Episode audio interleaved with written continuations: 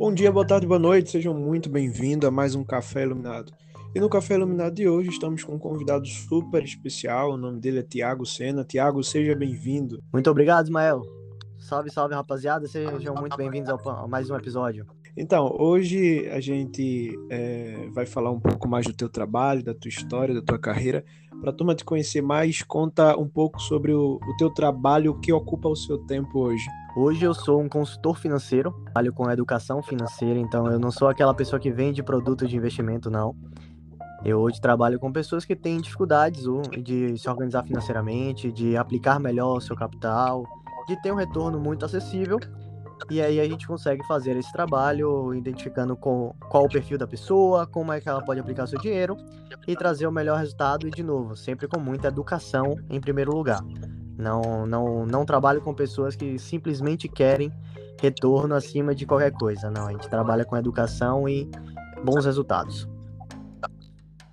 E como é que foi é, para você é, adentrar nesse mundo? Como é que você iniciou trabalhando com educação financeira e com consultoria? Né? Pronto. Eu tive um momento que eu acredito que muita gente que busca investir o seu próprio dinheiro passa, que é ter entrado na bolsa de valores sem muito conhecimento, achando que ia ganhar dinheiro rápido e ganhar dinheiro fácil. E eu tive um grande aprendizado eu perdi praticamente 80% de todo o dinheiro que eu tinha juntado, que eu coloquei na própria bolsa, através de operações equivocadas, que me custou um prejuízo muito grande. E aquilo desencadeou em mim uma necessidade muito intensa de nunca mais ter prejuízo. Então eu decidi que depois daquele momento eu ia estudar, eu ia me preparar e consequentemente eu nunca mais ia perder dinheiro daquele jeito. E foi muito assim. Eu comecei na parte de estudo para que eu soubesse utilizar o meu dinheiro da melhor forma. Eu sou engenheiro de formação, trabalhei na área durante quatro anos, mas eu queria simplesmente ter um retorno melhor do meu próprio capital. Eu queria trabalhar e que esse dinheiro começasse a ser investido e trazer resultado para mim. Só que aí, à medida que o tempo foi passando, em 2014 eu perdi um total de 15 mil reais. Uau! É, é o custo que a gente tem de tentar fazer as coisas na bolsa de valores sem conhecimento. Eu aprendi na própria pele. Comecei a estudar e à medida que eu fui estudando, aprendendo o caminho correto, comecei a aplicar o meu dinheiro de uma forma mais inteligente. Aquilo meio que se tornou mais um assunto de roda de conversa. Então, quando eu encontrava com meus amigos, a gente saía, batia papo, fez ou outro assunto surgia e eu percebia que tinha um diferencial. A maioria das pessoas que eu convivia não sabia utilizar o dinheiro dela. E dito isso, eu falei, caramba, eu tenho um diferencial. E as pessoas do meu próprio ciclo, meus amigos e familiares, começaram a pedir ajuda. Pô, Thiago, me ensina. Eu tenho um dinheirinho aqui guardado, tá na poupança, o que é que eu faço? E eu comecei simplesmente a mostrar para elas o que fazer, muito próximo do que eu próprio fazia. Só que aí meio que isso foi o desencadeador do meu processo de transição de carreira, que é aí começou como um extra. Eu trabalhava de dia e à noite eu dava mentoria, ensinava as pessoas. Só que aquilo foi se tornando cada vez mais intenso. Eu comecei a sentir aquela necessidade de viver disso, porque parecia que era quase uma vocação, e eu acredito que hoje eu entendo que é uma vocação. Até o momento que eu decidi fazer a transição total de carreira, que aconteceu no ano passado. Já, já temos mais de um ano desse processo. E agora eu trabalho exclusivamente com educação financeira, com consultoria. Quais foram os principais aprendizados com essa? A principal coisa que eu aprendi é ganância e medo te levam a prejuízo. Eu acredito que essa é a principal lição que você tem. Toda vez que você ou está com medo demais de fazer algo, ou que você está ganancioso demais em ter algum resultado, a chance de você ter um prejuízo é gigantesca. Então, controlar as emoções, saber administrar a sua própria mentalidade ao lidar com dinheiro, se torna o maior diferencial de todos. Não é a técnica, não é o conhecimento, mas é o controle emocional antes de mais nada. Agora, voltando um pouco ao Tiago Sena mais pessoal, assim, de onde você vem, de onde é que você fala, como foi tua infância, como é, de, onde, de qual família você veio, qual é a sua realidade financeira antes, hoje, como é que foi é, esse desenvolvimento até aqui? Perfeito. Eu sou de Salvador, na Bahia. Eu venho de uma família normal. Eu sempre fui dentro da minha própria educação, do meu próprio acesso. Nunca me faltou nada, mas eu também nunca tive acesso a luxos que alguns amigos meus já tiveram enquanto infância mesmo. É, eu lembro muito bem que Às vezes eu tinha até inveja de alguns coleguinhas meus já andavam de Nike Shox na época e eu não tinha como comprar um Nike. Eu só tinha um tênis normal de uma loja normal de Salvador, de uma sapataria normal. Então eu, eu nunca tive acesso, eu nunca fui uma pessoa rica, eu nunca tive nada demais dessa forma. Pessoa normal, classe média. Estudei em escola boa, sim, tive acesso a uma boa educação. Tenho uma família que é muito, que me apoia muito e nunca me deixou faltar absolutamente nada. Mas luxo e excessos eu nunca tive na minha vida. Ah, acredito que foi um desenvolvimento familiar como um todo. No, quando eu já estava realmente mais velho, mais para o mercado de trabalho, meu, meus pais começaram a prosperar também profissionalmente e, consequentemente, agora, com esse novo trabalho, eu também sigo me prosperando de uma forma muito mais agradável do que eu tinha. Legal. Qual foi o, o momento, é, ou quais foram já os momentos que você teve contatos, contatos com a educação financeira a ponto de de querer realmente praticá-la. Beleza, eu acho que é interessante. Muita gente se, se familiariza com isso, Ismael. É. Meu avô, quando eu era muito criança, coisa de seis anos de idade, ele tinha um desejo de me dar uma mesada. Então ele abriu uma uhum. conta poupança para mim no Banco do Brasil, super tradicional, e todo mês ele me pegava em casa e me levava no caixa eletrônico e falava: "Tiago, esse dinheiro é seu". E ele colocava lá depositado na minha conta. Então esse foi o primeiro contato que eu tive. Agora sim, você tá falando de um menino de 6 anos que recebia 20 reais por mês. Não era nada demais, era simbólico. Mas eu acredito que essa é. simbologia fez muita diferença também para eu começar a entender que você tinha um pouco de capital, que você deixava guardado no banco, o banco remunerava você através de juros por deixar o dinheiro lá. Não era nada demais, eram centavos, sempre foram centavos e para a grande maioria da população brasileira são centavos. Mas eu acredito que eu consegui entender que ali existia um, um padrão. E esse padrão me ajudou a aprender a administrar o dinheiro. Eu não sabia investir, eu não tinha nada demais. Eu simplesmente tinha uma noção de que todo o dinheiro que eu estava juntando eu tinha que separar um pedaço pequeno para deixar guardado, porque esse dinheiro já deixado guardado ele gerava frutos. Essa foi a minha educação financeira básica que eu tive do meu avô e consequentemente meu pai também ajudou bastante nesse processo com um pouco de incentivo ao lado de resultado, então eu gosto de brincar assim, aqui em casa, nota alta nunca foi obrigação. Muita gente, eu vejo muita gente com isso. Ah, eu tirei 10, não fez mais do que a sua obrigação. Pelo contrário, você ser acima da média não é ser mais do que a obrigação. É você ser diferenciado. Então, todas as vezes que eu tirava nota muito alta na escola, meu pai me remunerava com 10 reais. Então, eu passei por esse processo de desenvolvimento para entender, cara, se eu consigo ser melhor do que os outros, eu consigo ser remunerado em adicional. E isso também ajuda um pouco na parte de visão tanto de negócios, tanto de sociedade, como também financeira. Fiquei rico com isso? Claro que não. Ninguém fica rico ganhando 50 reais por, por, por semestre, né? Mas tem um ensinamento muito grande. Legal, eu me identifiquei muito porque a, o meu primeiro contato também foi com a poupança. No caso, eu ganhava bolsa da escola técnica que eu fazia. Foi um pouco mais tarde que você, né? mas eu abri a conta no Banco Brasil também, poupança, e minha mãe pedia para eu deixar lá porque iria render e tudo mais. E falando em poupança, é, o que é que você sugere para as pessoas hoje que têm dinheiro na poupança, Tiago? Pronto, esse é um assunto que eu adoro discutir, porque a poupança parece ser um tabu entre o mercado financeiro. Naturalmente, nós temos que dizer que técnica, na técnica realmente, a poupança é a pior aplicação do Brasil. Nada rende tão mal do que uma poupança. Isso é indiscutível. Mas do outro lado também, ontem saiu a reunião do Copom, jogando a taxa Selic para 9,25. Agora nossa poupança está rendendo aproximadamente 6,19% ao ano, aproximadamente. O problema não é esse rendimento. É, né? Exatamente, exatamente. É, se bem que agora não é nem mais 70%. Agora voltou ao meio por cento ao mês, como era a regra da poupança é, antiga. Passou ao, ao 8. Passou 8,5, né? Isso, perfeito, exatamente. Então, o problema é que as pessoas ficam olhando que, ah, eu tô ganhando 6% ao ano, isso é muito bom? Depende. Porque hoje, o nosso IPCA, que é a taxa de inflação, ou quanto o preço das coisas aumentam todo, aumenta todos os anos, está em 10%. Então, do que adianta você aumentar seu dinheiro em 6 se o que você compra aumentou em pelo menos 10? Pelo menos, né? É. Porque se a gente vai olhar na tela mesmo, é tudo. Gasolina é 30%, carne é 40%, cerveja é 12%. Ou seja, Até porque ainda assim tá é complicado. Até porque, Tiago, o IGPM, que, que é outro índice né, de, de, da inflação, ele estava a, a 30, né, praticamente. Não sei quanto está atualmente. Exatamente. Ele chegou a bater essa faixa de 30, hoje tá girando aí em 19, 20% ao ano. Mas e aí, o que que na prática alguém que está com dinheiro lá parado na poupança Pronto. poderia fazer? O recomendado hoje é você entender que não é para ter todo o seu dinheiro na poupança. Essa é a maior lição hoje que eu posso dar para qualquer um que tá ouvindo.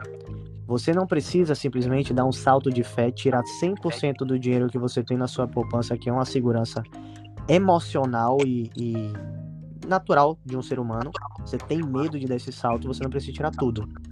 Mas comece a diversificar. Eu acredito que é um, uma unanimidade entre os educadores financeiros que a diversificação sempre é a melhor saída para todo mundo. Ou seja, ter um pouco de cada coisa. Tem gente que é. O que é que eu fiz? O Thiago de lá de trás sem experiência. Pegou dinheiro da poupança, colocou na bolsa e perdeu todo. Natural. Isso faz as pessoas terem medo. São essas histórias. Quais, quais- Eu decidi fazer day trade. Então eu operava todos os dias comprando e vendendo qualquer coisa que eu achava que pelo gráfico ia subir. Aham, especulador, no E caso. às vezes não subia. Fazia especulações, né? Exatamente. Mas aí a recomendação que você dá para a pessoa que vai investir, é, o tipo de ativo que a pessoa vai, é, a estratégia que ela deveria usar, o que que você recomenda para essa pessoa? Pronto, vamos lá que tem um processo aí muito interessante pra gente discutir sobre essa decisão. Olha, eu entendi que não posso ter todo o meu dinheiro na poupança. O que é que eu faço? Experiência própria, investir o seu dinheiro sem a devida orientação custa muito mais caro do que você pagar por ter essa, essa orientação. Como assim? Eu gosto de fazer uma pergunta nas minhas redes sociais. Quanto de dinheiro você tá, quanto você está disposto a gastar de dinheiro para parar de perder dinheiro? Legal. não é uma conta de quanto você vai tirar e nunca mais vai ter. É uma conta que se você tirar isso, você deixa de perder. Então esse dinheiro volta. Por isso que eu sou muito fiel à minha metodologia de seguir investi- investindo em educação. As pessoas me contratam para eu mostrar o caminho. Não simplesmente dar uma recomendação, coloque seu dinheiro aqui, porque só isso não adianta. Sem o conhecimento, você vai em algum momento cometer erros e esses erros vai sair muito caro e consequentemente você vai perder uma quantia muito mais alta do que você poderia ter economizado investindo em conhecimento. Então, para mim, o Então- primeiro passo ao decidir sair da poupança, aí depois que a gente investiu em conhecimento, primeiro conhecimento sobre vieses. Nós somos seres enviesados, então a gente tem que aprender a controlar a nossa própria visão. Como, por exemplo, uma das coisas que mais apertam as pessoas é o viés da aversão à perda. O que é que isso quer dizer? Que você, quando tá vendo uma perda, você se sente muito mais retraído a não executá-la e você continua tendo perdas ainda maiores por causa disso. Mas quando você tem qualquer ganho, ao menor sinal de ganho, você já sai. Isso é uma, um prejuízo muito grande que você tem no mercado financeiro, porque você vai tomar decisões erradas. Então, a gente controlar esse tipo de visão sobre o seu emocional, a forma que você interpreta, muita gente tem uma sensação de que você tem que comprar aquilo que está subindo e vender aquilo que está caindo. Só que na prática era para ser o contrário. Se tem algo bom a um valor muito mais baixo, isso se chama promoção. No shopping você ia querer aproveitar. Quando o produto que você gosta ele tá a um preço mais alto, você não compra, porque você achou ele caro. Quando o assunto é investimento, inverte, por efeitos de vieses. Aham. Outros tipos de investimentos de conhecimento, acho que livros, né, seria uma boa. Com certeza. Livros é uma forma muito rápida de você aprender e, a- e ter conhecimento de pessoas que se provaram no tempo e tiveram sucesso.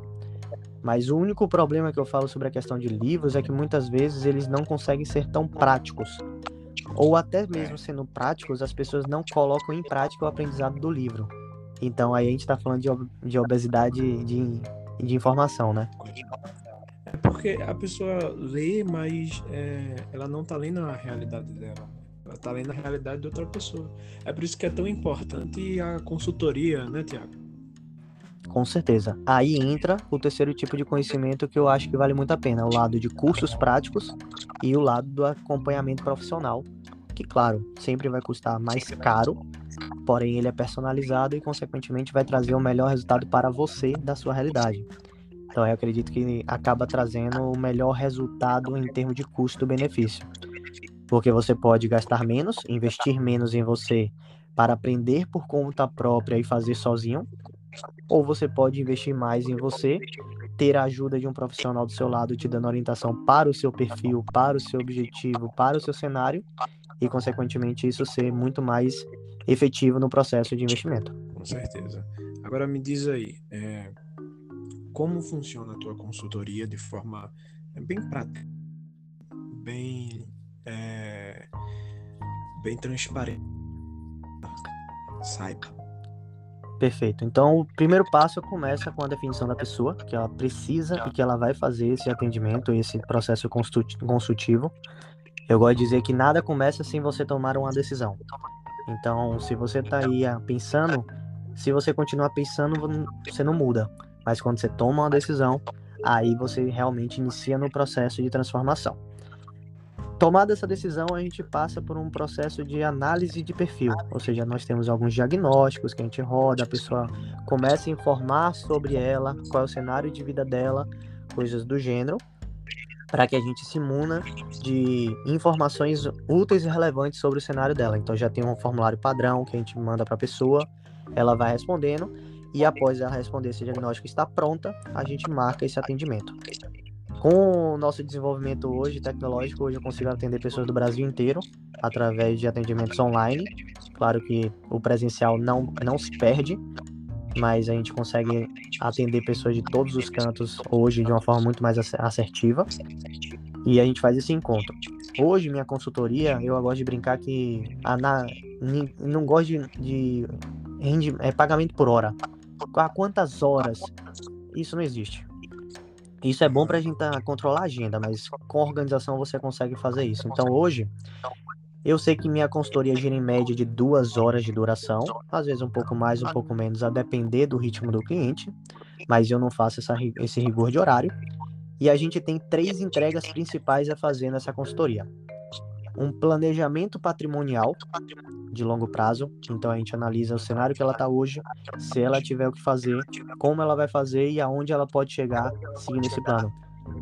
E hoje mesmo eu mostrei para uma pessoa, eu não posso, de acordo com minha, as éticas da minha profissão, não posso divulgar informações, mas todas as vezes que eu faço um planejamento desse, as pessoas ficam surpresas, porque elas não imaginam o potencial que elas têm de construir patrimônio ao longo das suas vidas com os investimentos porque nós temos uma visão de sempre de curto prazo.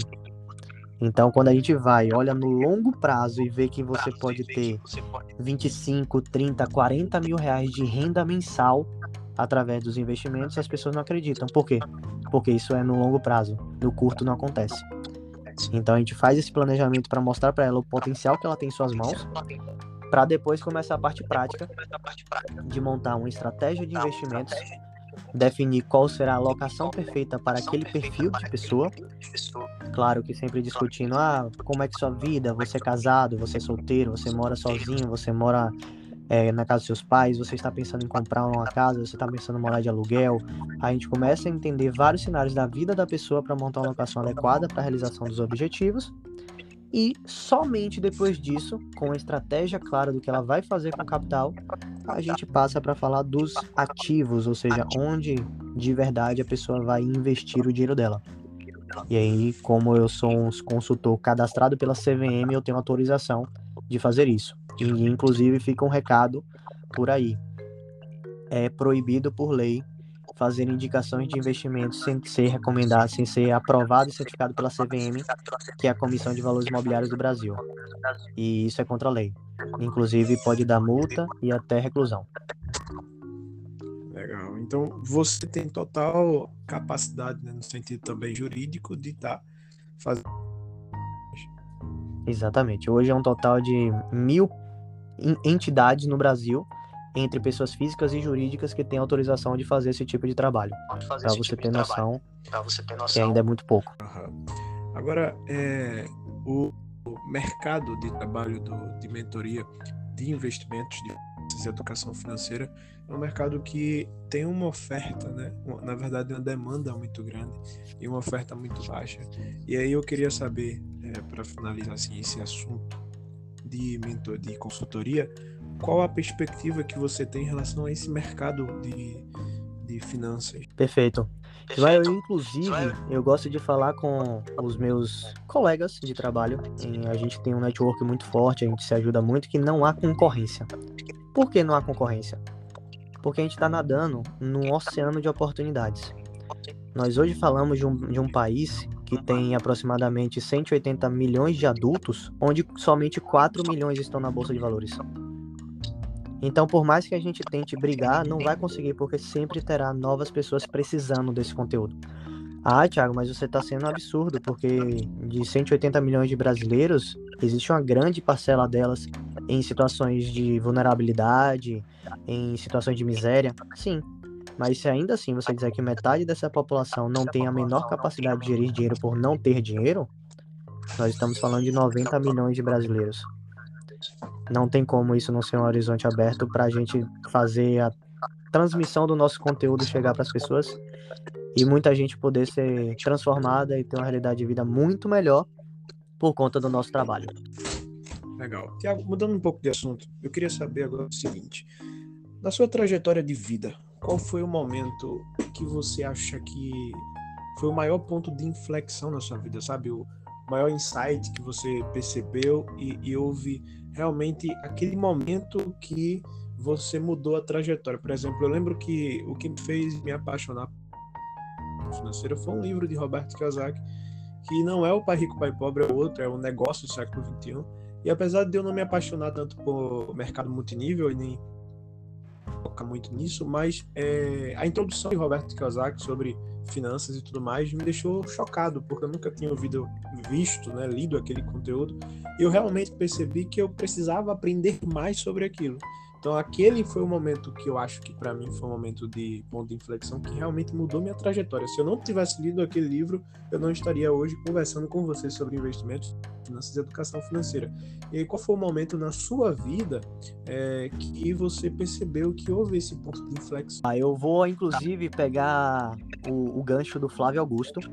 Para quem não conhece, é um dos maiores cases de sucesso no Brasil, que ele tem um livro chamado Ponto de Inflexão onde ele mostra que na realidade a vida dele se tornou o que é, porque ele teve alguns pontos de inflexão. Então, Ismael, eu não consigo sinalizar somente um, porque eu acho que foi uma combinação de pontos que me levaram a chegar onde eu estou. E aí eu gosto de sinalizar que o primeiro ponto de inflexão foi sim a perda que eu tive no day trade lá atrás, em 2014, quando eu perdi 15 mil reais dos 18 19 mil que eu tinha guardado ao longo da minha vida, aquela poupança do meu avô, o dinheiro que eu juntava de merenda, etc. Eu perdi quase todo, voltei a estaca zero, então aquilo foi um, um baita ponto de inflexão na minha vida. Na sequência, vem um muito parecido com o seu, que é através de livro, e no meu caso foi a leitura do Segredo da Mente Milionária, do T. Harv Eker. Então esse livro foi uma baita um ponto de inflexão na minha vida, porque inclusive eu lembro até hoje, eu tava lendo ele na cama e tinha um capítulo que ele dizia para você botar em prática alguma coisa que você percebe que fazia diferença na sua vida, mas você está esperando alguma coisa melhorar. E ali saiu, eu preciso montar a minha primeira mentoria de investimentos. Porque as pessoas estavam me perguntando, eu dava dica, conversava e tal, mas eu não tinha nada estruturado. Então eu levantei, pulei da cama na, naquele capítulo e sem, abri o computador e montei um, uma apresentação de PowerPoint como se fosse o meu modelo de mentoria. Então eu quase considero que ali foi um, um, uma inflexão muito grande que eu realmente coloquei como materialização uma coisa que eu precisava fazer na minha vida para entrar no mercado de educação financeira. O terceiro ponto de inflexão foi quando eu realmente decidi largar a vida de CLT e me arriscar no mundo do empreendedorismo, eu acredito que isso é um salto de fé muito grande. Hoje eu tenho contato com diversas pessoas que usam a educação financeira como plano B, e é natural, eu passei por isso e não tem nada de errado, mas você não está utilizando todo o seu potencial humano e racional e emo emotivo para transformar aquele plano B em plano A. porque tu fica esperando o plano B ser maior do que o plano A, mas você tá gastando mais tempo no plano A do que no plano B, no plano B, então não vai acontecer. E aí você vai seguir nessa vida durante muito tempo. Ou seja, meu terceiro ponto de inflexão foi ter tomado a decisão de me arriscar no empreendedorismo. E eu não tenho nenhum nenhuma vergonha de ter passado bastante dificuldade, porque quando você aceita perder a sua estabilidade de salário no mês, todos os meses na sua conta, e no mês seguinte você se vê perdido que não tem dinheiro entrando, é difícil demais. Mas quando isso acontece, eu acredito que liga uma força interna em você que você fala, ou vai ou vai, não tem outra opção. Antes, enquanto você tá com seu salário todo, todo mês caindo na sua conta, não tem isso, não tem essa pressão. Você vai tranquilo. Ah, se não der, eu tenho meu salário, tá tudo certo. Quando você não tem mais opção, é vai ter que dar certo porque não tem outra opção. Aí eu acho que esse foi o terceiro ponto de mudou, mudança muito grande.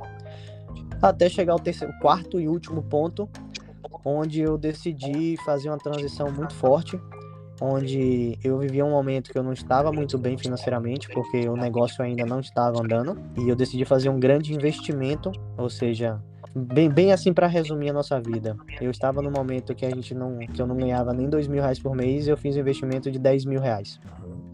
Ou seja, eu teria que trabalhar cinco meses para conseguir somente pagar o investimento que eu fiz. Fora todo o resto da minha vida. Então foi um, um, um, salto de fé muito grande. Só que esse investimento, que é o que eu falo para todo mundo. Se você quer tirar dinheiro, primeiro que foi o que eu fiz. Eu coloquei dinheiro e não deu outra. Dois meses depois eu já estava pagando todo o investimento que eu tinha feito e eu comecei a realmente mudar de vida. E agora eu me sinto muito mais tranquilo de alçar novos voos, no, novos sonhos, novos planejamentos. E 2022 que me aguarde, que a gente tá vindo com muita força. Cara, eu, eu, me arrepiei quando você falou, porque hoje eu ouvi uma frase que, diz, que dizia assim: o, é, o financiamento, é, o único financiamento que o financiamento uhum. você exatamente isso. Você pega de onde não tem para aprender coisas novas, conhecer coisas novas, porque isso muda a vida da gente e é o, o, o investimento que mais traz retornos para a vida do indivíduo, sabe? Mas aí, é, para a turma que está ouvindo e também é, passa por os meus pontos de inflexão lendo o livro, por exemplo, se eu não tivesse aberto para aprender coisas novas com pessoas que realmente falou coisas foram insights tremendos na minha vida e se eu não tivesse em lugares que eu escolhi estar, sabe? Então, é, acaba que, faz é, ter algumas coisas. E qual é o conselho, conselho para a turma que é, que na verdade está iniciando é, não tem muita clareza do caminho, não tem muita clareza é, de onde trilhar, da jornada que percorrer, sabe algumas coisas, mas ainda precisa de uma. Qual conselho que você deixa para essa turma? Ismael, você praticamente já deu resposta na sua pergunta e eu concordo 100% com ela.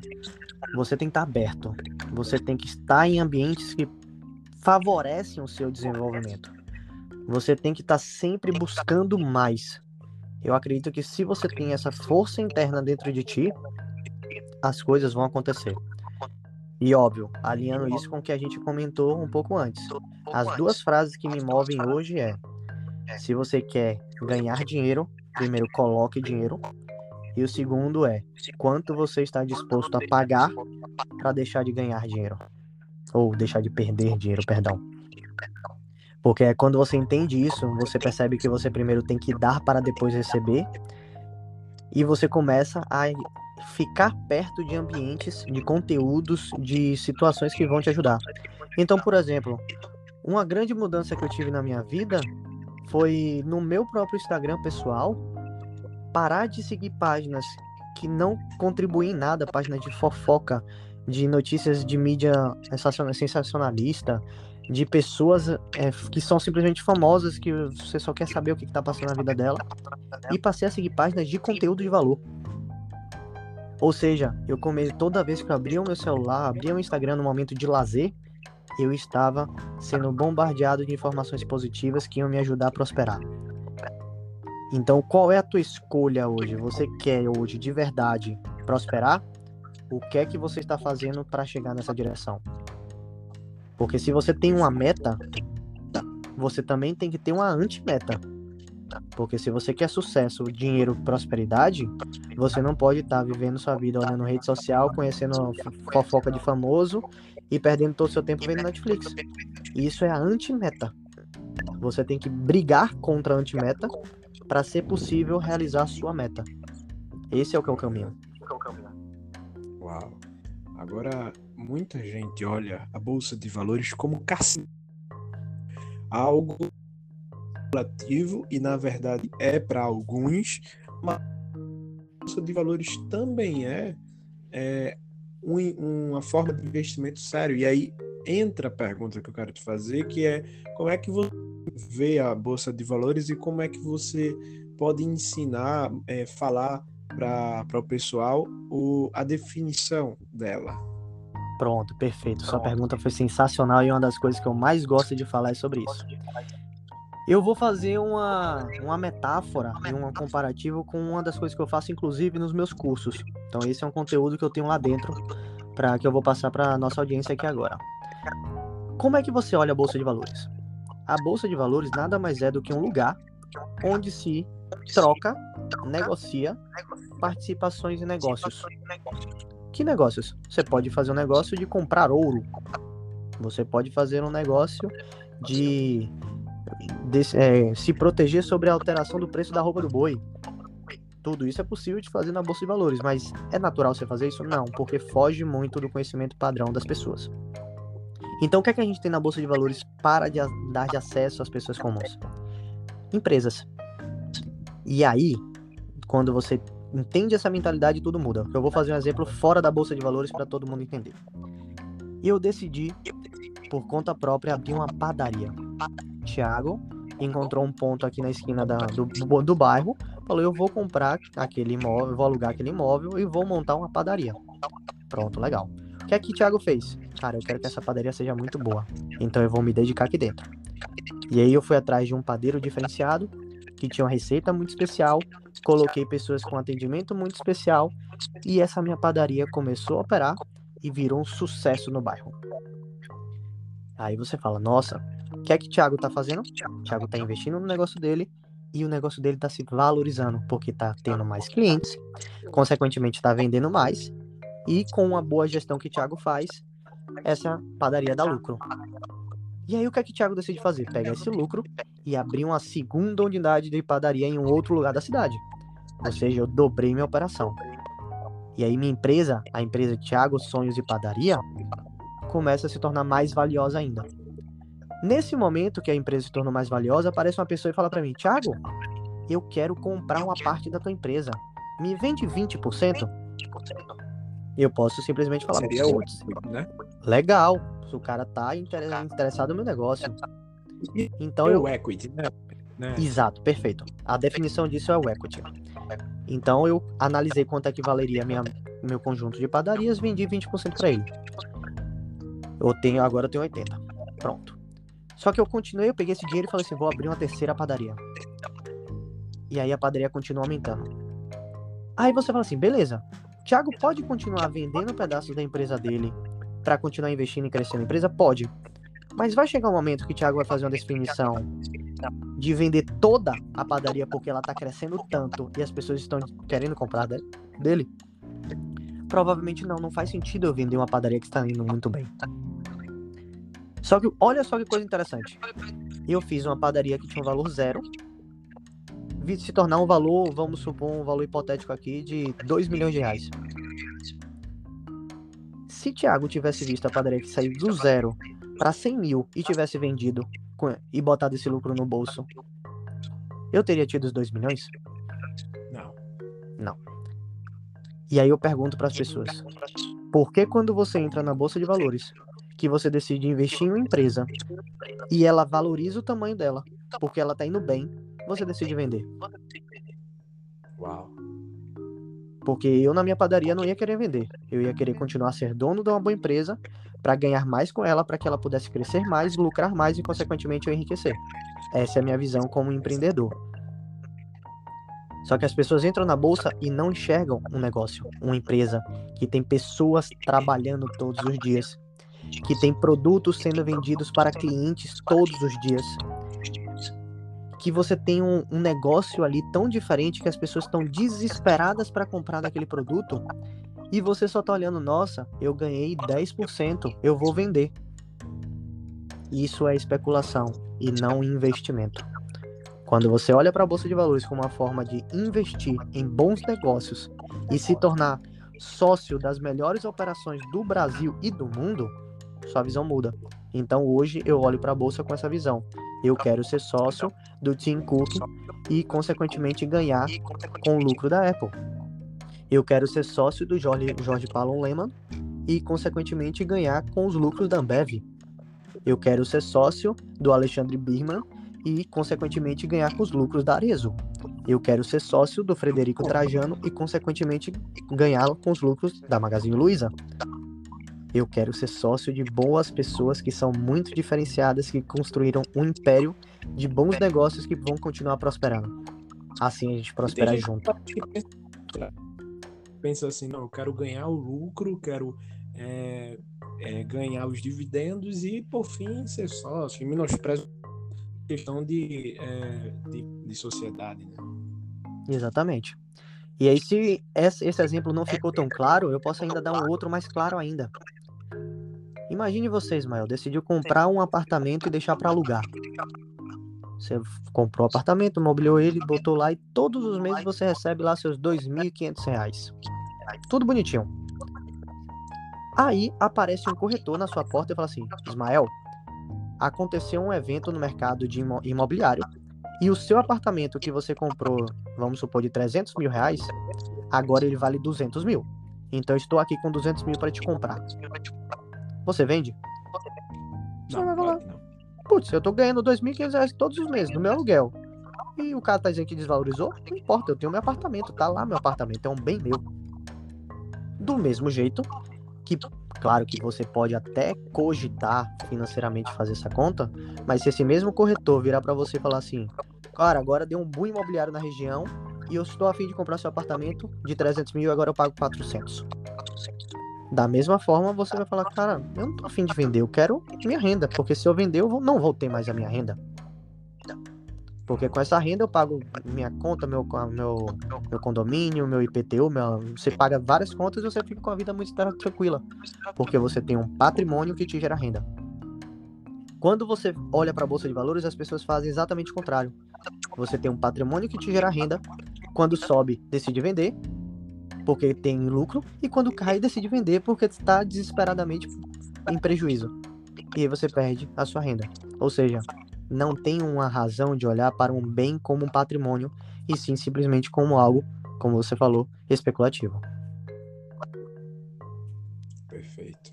É, agora, é, sobre a tua consultoria, você também dá palestras, né? Sim, sim, eu tenho graças ao, ao, trabalho a gente vem sendo reconhecido e agora com a retomada dos, dos eventos presenciais, principalmente, a gente vem tendo recebido alguns convites para palestrar. Inclusive, para um ano que vem, a gente vai começar a construir o nosso próprio, o nosso próprio evento. Então, vai ser. Eu vou ter o prazer de convidar outros palestrantes e não somente ser convidado. É muito bom, mas você organizar também tem o seu valor e, e começar a ter esse resultado. Eu acho muito bom. Como é que a turma faz para te encontrar, te chamar para palestra, teu Instagram e os Pronto. Meu Instagram é o arroba o Thiago Sena, TH e Sena com dois N's, igual nosso mestre Ayrton. E no YouTube também eu tô lá com o canal O Seu Dinheiro, que é a nossa empresa. Falou por lá, a gente já tem o nosso contato direto, a gente já atende, fala, responde todo mundo, qualquer dúvida, a gente sempre fala com nossos seguidores, ajuda muito. Então podem lá Legal. seguir a gente e tamo junto. Agora, qual, é, assim, para finalizar a pergunta final, qual é a empresa, cara, na renda variável que você tem estado na sua carteira, em seu patrimônio, no seu portfólio, que você mais tem orgulho de dizer eu sou sócio dessa empresa? Eu não gosto de fazer isso, até porque, de acordo com as legislações da CVM, com a minha certificação de consultor de valores imobiliários, eu não posso recomendar investimentos publicamente. Isso é uma atribuição de um analista de valores imobiliários, eu não sou analista. Mas, como eu também tenho uma postura muito grande de mostrar o que eu faço, de colocar a minha pele em jogo e mostrar não é somente falar, mas fazer e mostrar o que eu estou fazendo. A empresa que eu tenho uma das maiores participações na minha carteira e que eu tenho maior orgulho é a VEG, que é uma empresa de. Em, uma empresa industrial, fabrica principalmente motores aqui no Brasil, que ela é referência no mundo inteiro na produção e é nossa. É uma empresa de Santa Catarina, que, na, que uma empresa familiar, se despontou, virou um case de altíssimo sucesso e as pessoas que acabam analisando e identificando ela veem que tem um valor muito bom lá. Quer dizer que isso você vai ganhar dinheiro? Muito pelo contrário. A VEG caiu 30%. Ou seja, de novo que é o ensinamento que a gente deu. Você não olha preço, você olha qualidade. Você está querendo ser sócio de bons negócios. Aí sim você está começando a investir da forma correta. Foi um prazer ter te recebido aqui. Espero que a gente grave mais vezes. Hoje, o primeiro podcast é sempre mas eu tenho certeza que a gente vai ter mais oportunidade de compartilhar conhecimento e agregar valor para a turma que nos ouve. Não, grande satisfação é toda minha, Ismael. Muito obrigado pelo convite. É, me coloco aqui sempre à disposição do que precisar, chama, que a gente sempre participa.